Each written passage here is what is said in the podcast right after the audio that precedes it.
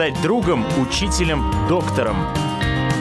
Научить доверию, терпению, радости.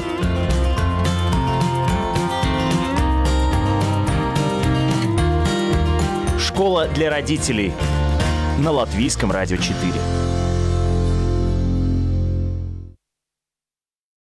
Здравствуйте, с вами Марина Талапина, звукооператор Кристина Делла. В конце года многие наши программы были посвящены теме марафона «Дот Пецы» как и чем помочь подросткам, попавшим в сложную жизненную ситуацию. И сегодня мы хотим посвятить этой теме еще одну передачу.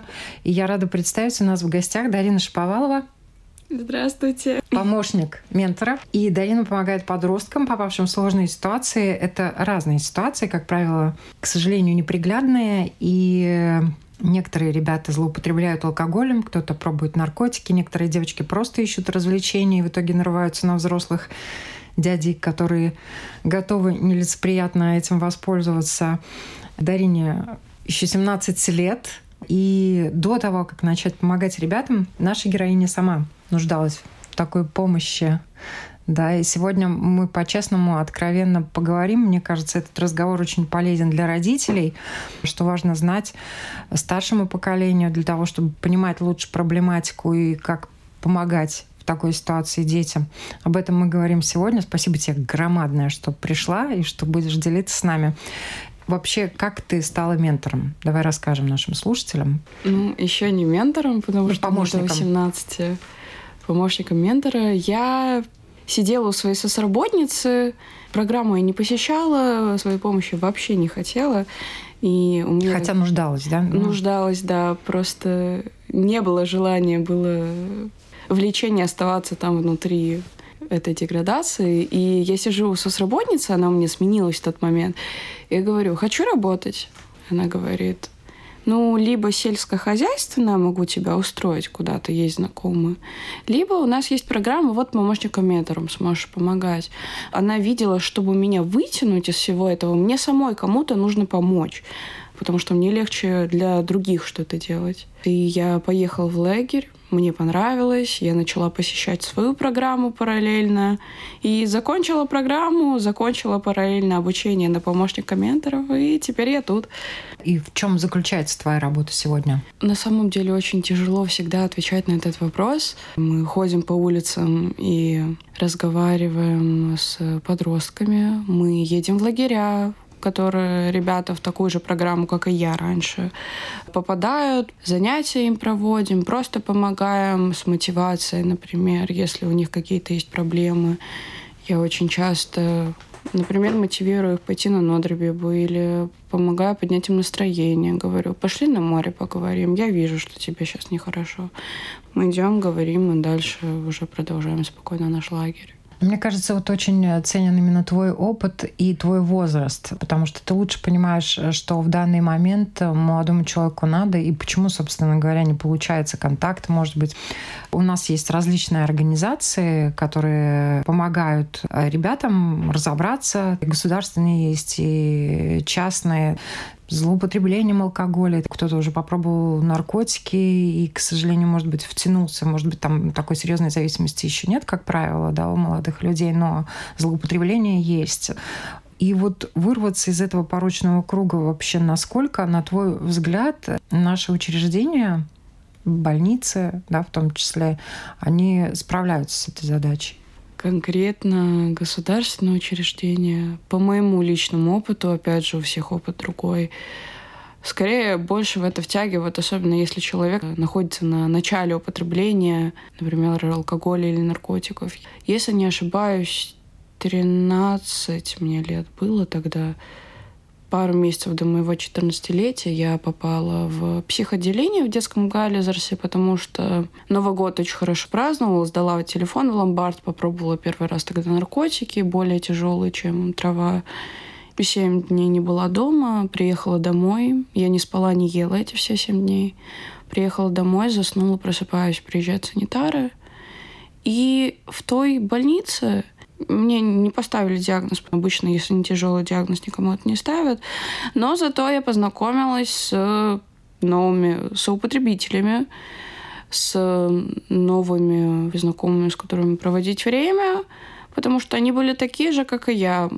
Там была девочка, которая на тот момент, по-моему, 16 лет было, другой было 14, и мы вышли из больницы, и мы пошли употреблять.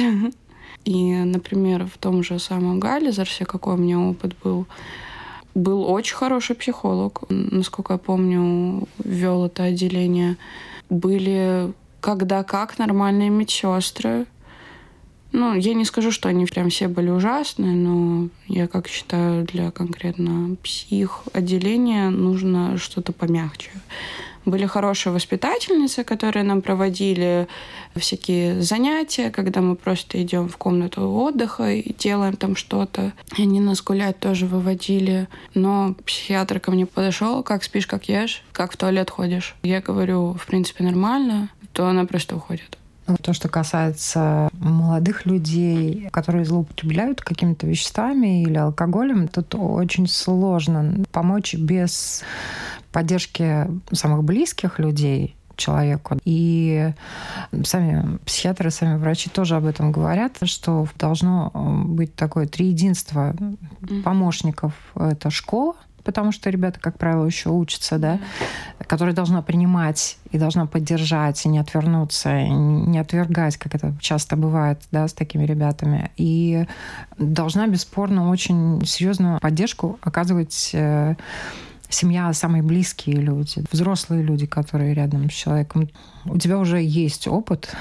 Вот как ты видишь, э, эта помощь может быть организована для того, чтобы это действительно было эффективно? Ну, если говорить насчет конкретно психиатров, в принципе, психиатр — это не тот специалист, у которого ты должен сидеть по два часа, но это и не тот, который заходит, задает тебе три вопроса и уходит обратно. Возможно, это нехватка персонала, возможно, это нехватка по зарплатам и так далее, но я считаю, что, во-первых, эту сферу нужно улучшить, Э, тем более очень много ребят, я знаю, которые сейчас учатся на психотерапевтов, психиатров и так далее. Это долгий путь, но не хочу никого обидеть. Я понимаю, что это тяжелая работа. Насчет э, родителей. У родителей должно быть всегда принятие к своему ребенку и вовлеченность. То есть не гиперконтроль, опять же, принятие почему важно, потому что, например, ты употребляешь наркотики, и каждый раз, когда тебе мама говорит в лицо, о, господи, моя дочь наркоманка, допустим, то это тоже ситуацию не улучшает. Если, например, ты режешь себе руки, тоже мама кричит на тебя, вот посмотри на себя, вся в шрамах, это тоже ситуацию не улучшает, это про принятие. Нужно понимать, что это не ты, это твой ребенок, да, ты его любишь, да, тяжело, но он такой, это его выбор, он выбрал эту дорожку, мы ему поможем отсюда выйти, но пока что так. Вот. А второй фактор, но опять же, то, чего у многих родителей не хватает, вторая крайность, это вовлеченность. Слишком заняты или слишком все равно, что происходит? А, когда как, но как я заметила тенденцию, конкретно у нашего поколения чаще всего родители, которые решают, что это не их вина. Это вина только ребенка. Учителя должны учить, родители не должны учить, мы их родили мы их воспитываем каким-то образом. Так что дальше сами, а мы ни при чем. То, что ребенок, например, нормально не ест, потому что мы каждый раз э, заставляли его доедать свою тарелку через «не хочу», это не наша вина. Это вина учителей, это вина школы. Надо свою вину признавать. Надо. Вот гиперопека, гиперконтроль, наверное, да, тоже мешают.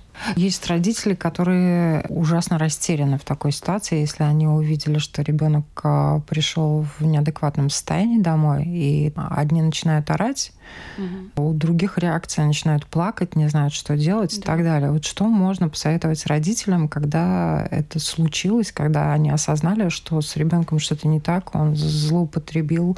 Как им, на твой взгляд, э, нужно себя вести? Самое главное, что, мне кажется, очень многие родители забывают, вспомните свою молодость. Это, во-первых.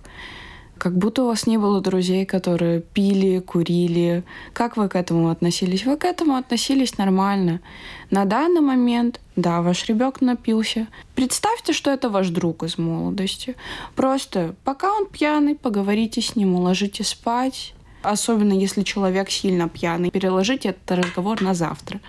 Самое главное это не пугаться. Да, это ребенок, он для вас, возможно, святой, потому что это ваше чадо, но это тоже человек. Он тоже растет, он тоже может попробовать алкоголь. Это самый первый шаг, самый важный шаг, по-моему, потому что очень многие родители забывают, что их чадо не святое, и никогда таким не будет.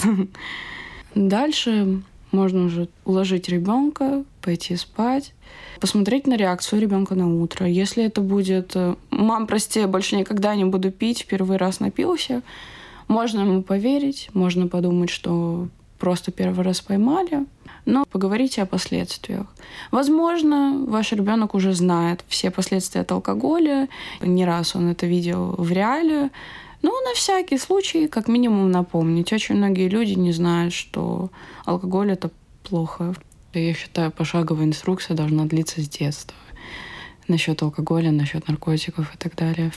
Если вы в вашей семье с детства на стол кладете бутылку водки на Новый год, ну, это норма для ребенка. Пить это нормально. Родители крутые, родители взрослые. Я хочу быть как мама, хочу быть как папа.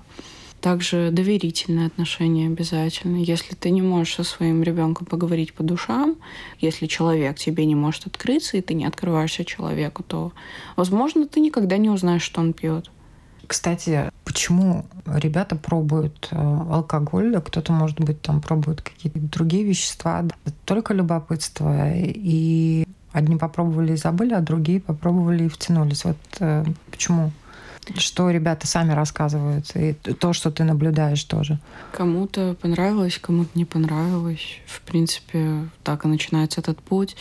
А насчет алкоголя. Мы живем в Латвии. Мы пьющая страна, давайте признаемся уже. Почти у всех на застолье есть алкоголь дома, почти все напиваются дома. Ребенок это видит с самого детства, алкоголь это нормально. Алкоголь не наркотик, алкоголь не считается. А дальше растет в окружении, допустим, он учится в Риге, а как я.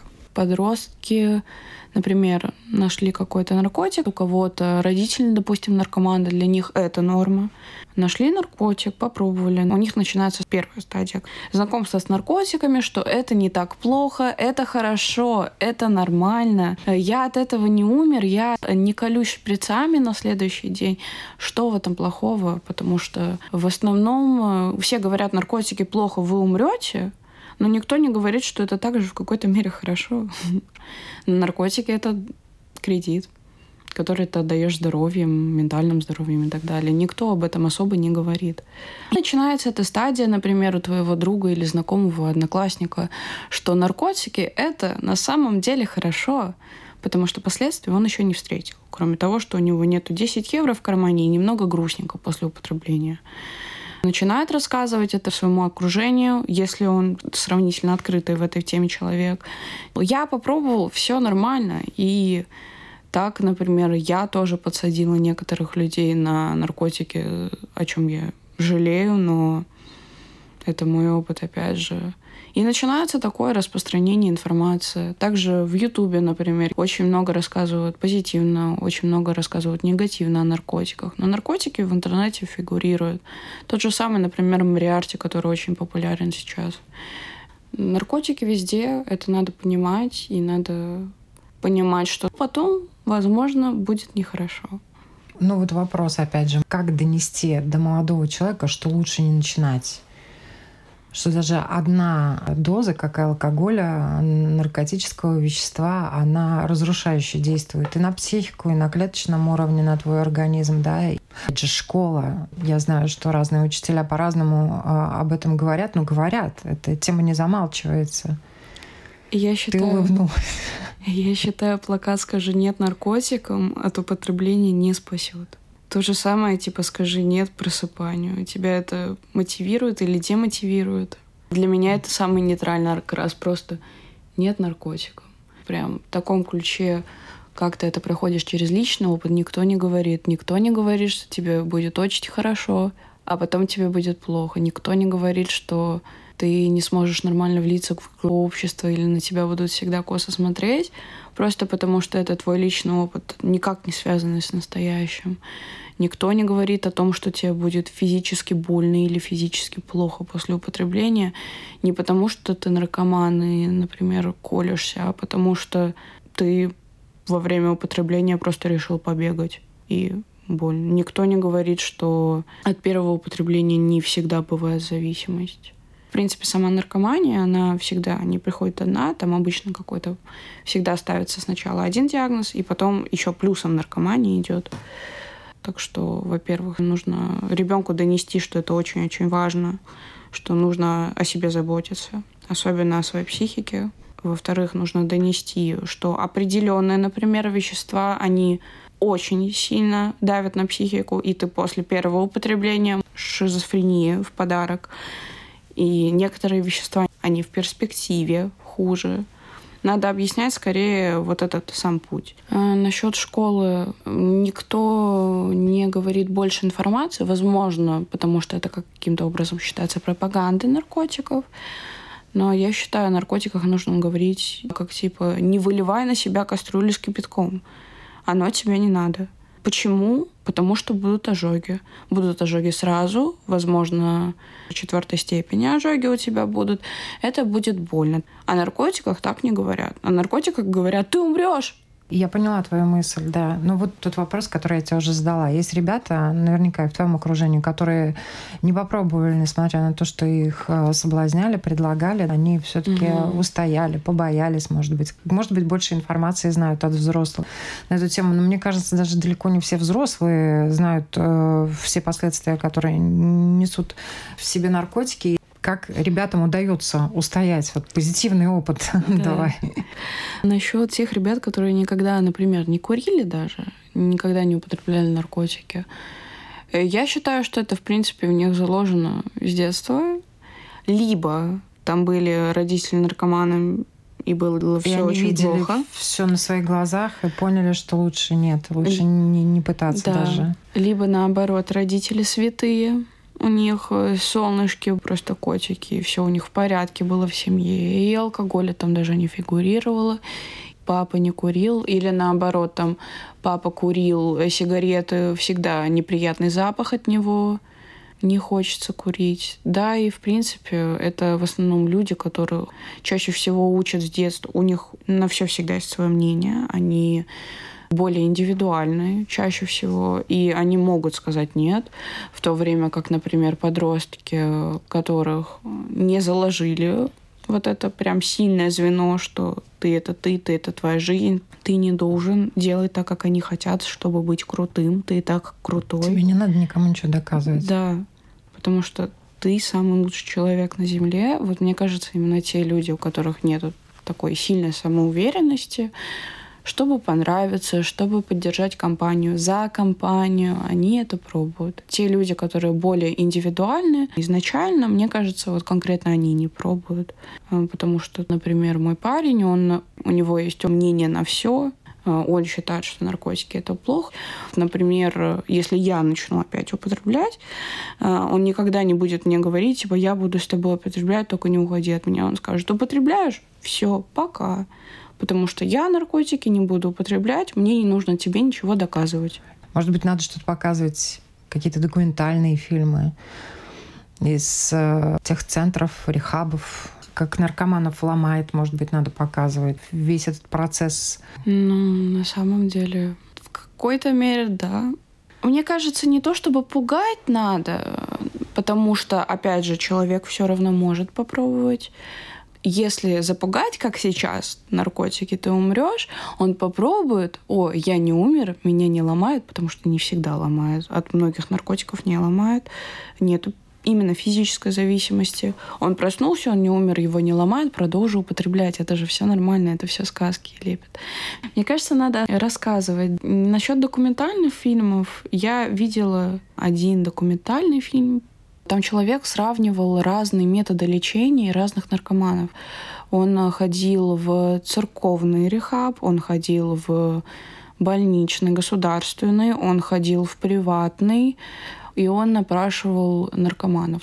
Он не говорил, что от наркотиков ты умрешь. Один человек просто это был наркоман Максим. И он такой, я буду употреблять, я люблю употреблять. У меня не будет девушки, потому что я хочу употреблять, мне вот это все не надо и так далее. Там был прям чувак, который очень давно употребляет, у него все уже, мозг перестроился только на наркотики.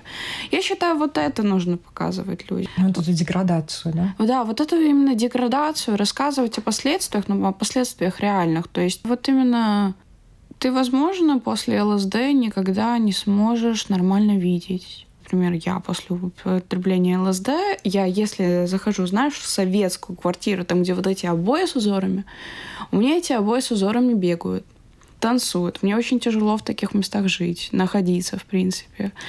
Ты никогда не сможешь, возможно, нормально концентрироваться. Не потому, что ты один раз употребил, а потому, что ты употребил не то.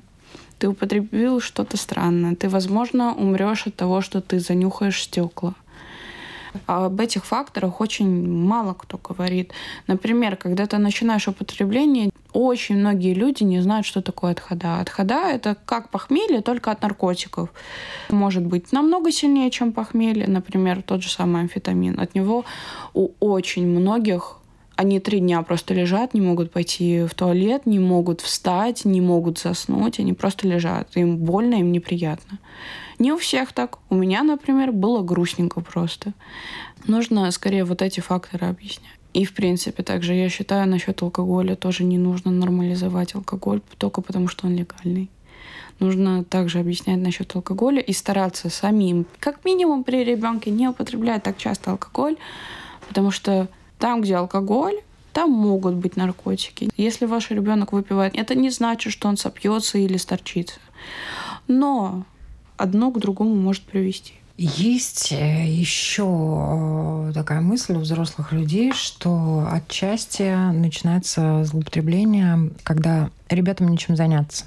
Люди не знают, молодые, как можно отдохнуть. У них как таковых хобби нету, интересов нету, да, и вот они ищут таким образом развлечения, приключения, может быть, там кто-то хочет убежать от слишком напряженной ситуации дома, твои мысли по этому поводу?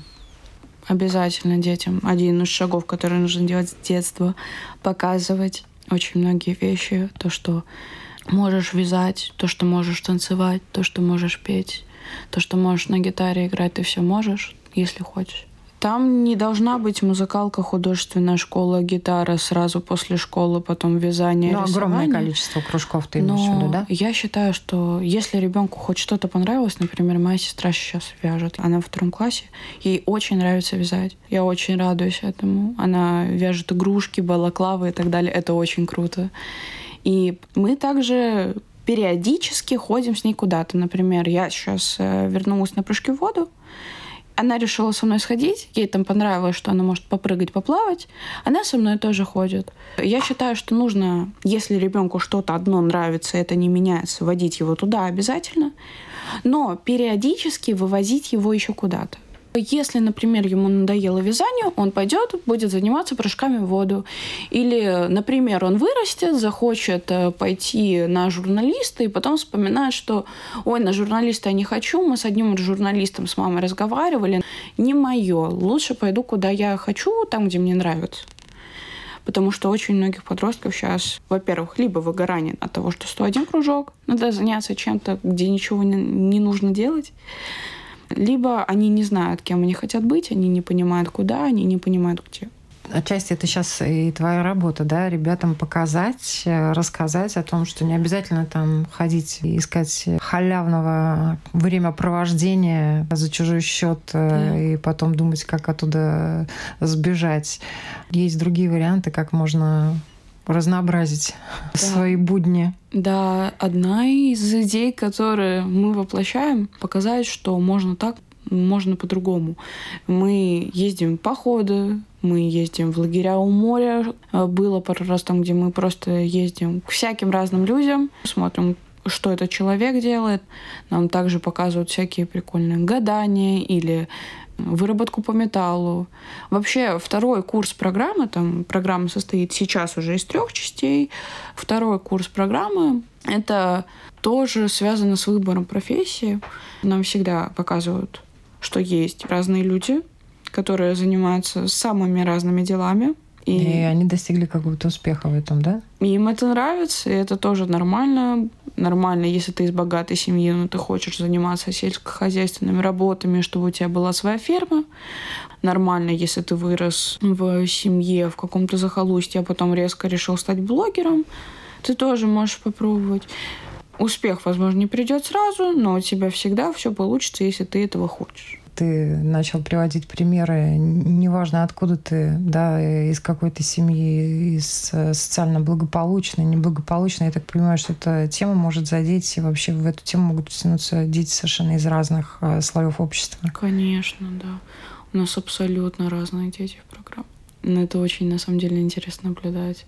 Подростковый возраст очень сложен. Родители, может быть, кто-то там уже забыл, каким он был подростком. Может быть, у него была другая ситуация. Он достаточно мягко прошел этот период в своей жизни и не помнит, что у него были там какие-то передряги. Да. да? И э, когда подросток ну, как-то абсолютно неуправляем когда зашкаливают гормоны, mm-hmm. да, он, по сути дела, там с собой эмоционально, может быть, даже не в состоянии справиться, потому что гормональные да. бури, как родителям к этому относиться? Опять же, с пониманием, с принятием. Тогда уже надо действовать по ситуации, потому что очень по-разному бывает. Бывает, например, что родитель больше не авторитет, потому что начинает вот этот процесс сепарации – подростковом возрасте, тогда нужно найти кого-то, кто будет авторитетом, и понимать, кто это человек, как минимум, или знать его еще лучше. Вот, например, у меня это были ментора, мама их знала, мама знала, что меня все хорошо будет с ними, ну а я такая, вау, какие они крутые. Не то, что моя мама. Очень люблю мою маму. Так, дисклеймер. Во время марафона Дуд Пец к Тому в студию, вот он звонил периодически, связывался с теми ребятами и людьми, которые жертвовали. Да. И одна мама просто плакала. Она плакала, потому что она не знала, что делать, как помочь ребенку. Она организовала, сделала все документы, чтобы ее в кризисный центр взяли. Но в этом кризисном центре ситуация оказалась еще хуже. Девочка попала в больницу, потому что пыталась э, покончить с собой. То есть, ну, очень много печальных историй, жутких просто каких-то. И люди растеряны до такой степени, они не знают, как помочь, пытаются помочь, но делают что-то не то, да. Я не знаю, есть вообще ответы, как в какой ситуации действовать? Зависит от ситуации. Но, опять же, доверительные отношения, все рассказывать, все показывать конечно, разумных количествах, о своей сексуальной жизни, например, отложим на потом, но все остальное, все рассказывать, все показывать, позволять ребенку открываться, это обязательно, это обязательно во всех отношениях с родителями. А насчет всего остального чаще всего действовать по ситуации и знать, с кем твой ребенок дружит, или знать кого-то, если надо будет говорить через другого человека. То есть не звонишь Алиске однокласснице, типа «Привет, скажи моей дочери, что там курить это плохо», например, если для него важная фигура, допустим, старший брат, ты подходишь к старшему брату, говоришь, типа, у него все хорошо? Он такой, ну да, у него все хорошо. Все, не волнуйся. Самое главное. Успокоить себя. Не пытаться, наверное, контролировать. Э, не пытаться. Да. Потому что это может, наверное, только отдалить, да? Нужно обязательно понимать, что это не ты. Это другая жизнь. Ты не можешь забрать ее, ты не можешь построить замки на планах ребенка. Это другой человек, ты его принимаешь, ты его понимаешь. Не нужно контролировать то, что ты не можешь. Будет только хуже.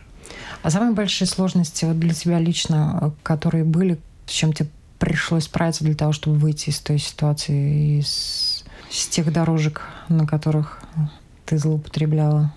поменять окружение и поменять привычки. Это кажется всегда очень легко. Ты всегда это советуешь людям, типа ленивый, поменяй окружение, хочешь другие цели, поменяй окружение, поменяй окружение, поменяй окружение.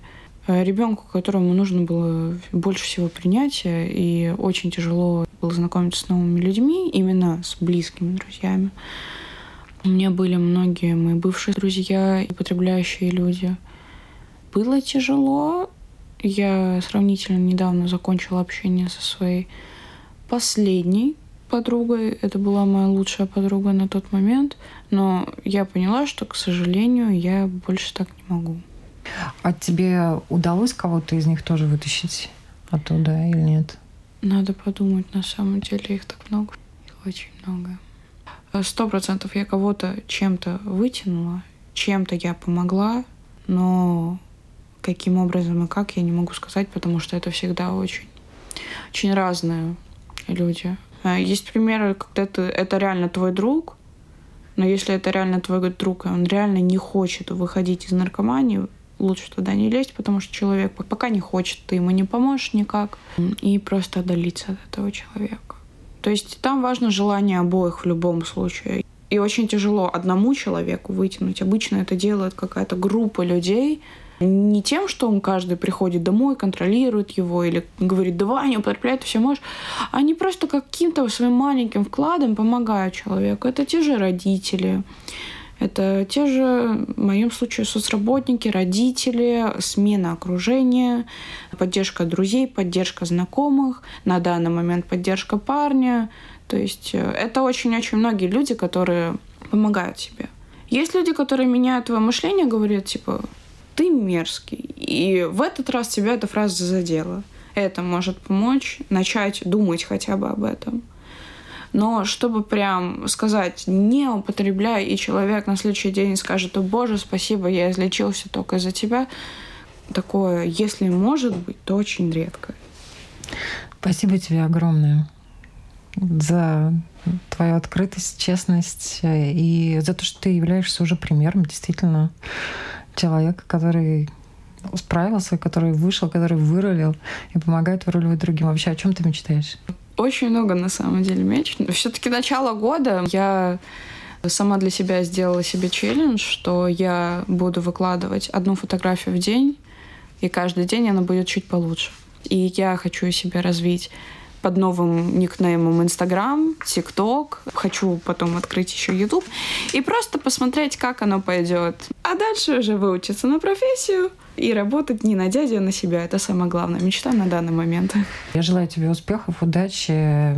И пусть про твой опыт узнают больше людей. Спасибо большое. Напоминаю, это программа «Школа для родителей». Если вы не успели нас э, включить с самого начала, нас можно послушать э, на разных платформах, включая Spotify, Google и Apple подкасты, и также на нашем сайте lr4.lv. С вами была Дарина Шповалова и я, Марина Талапина, звукооператор Кристина Делла. Всем хорошего дня!